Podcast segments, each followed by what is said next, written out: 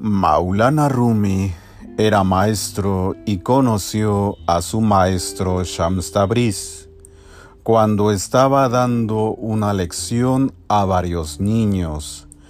Shams Tabriz se acercó y preguntó, ¿Qué es esto?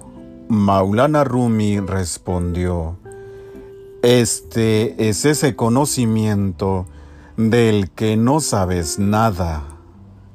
Shams Tabriz guardó silencio, pero cuando los niños se fueron para el periodo de descanso, tomó todos los libros y pizarras y los arrojó a un estanque cercano.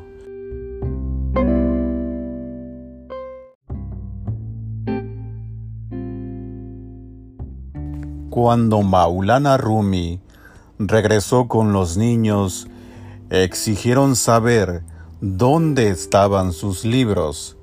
Shams Tabriz los llevó al estanque y uno por uno sacó los libros, pero sorprendentemente estaban todos secos.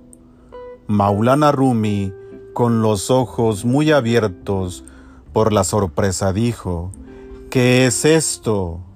Shams Tabriz respondió, este es ese conocimiento del que no sabes nada.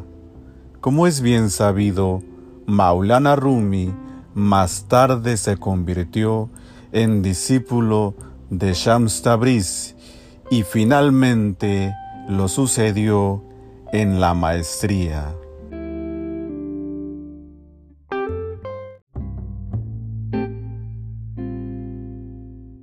Lo que quiero remarcar sobre este tema es que los sucesos milagrosos son simplemente el fruto de la atención concentrada y que los verdaderos maestros no le dan ninguna importancia porque han pasado muchas veces por esta etapa. Hafiz Sahib dice, no me hables de milagros, porque he cruzado esa etapa y estoy donde tales cosas no son necesarias. Los maestros perfectos nunca trabajan a través de estos poderes inferiores y prohíben a los verdaderos buscadores hacerlo porque son una obstrucción en el camino hacia Dios.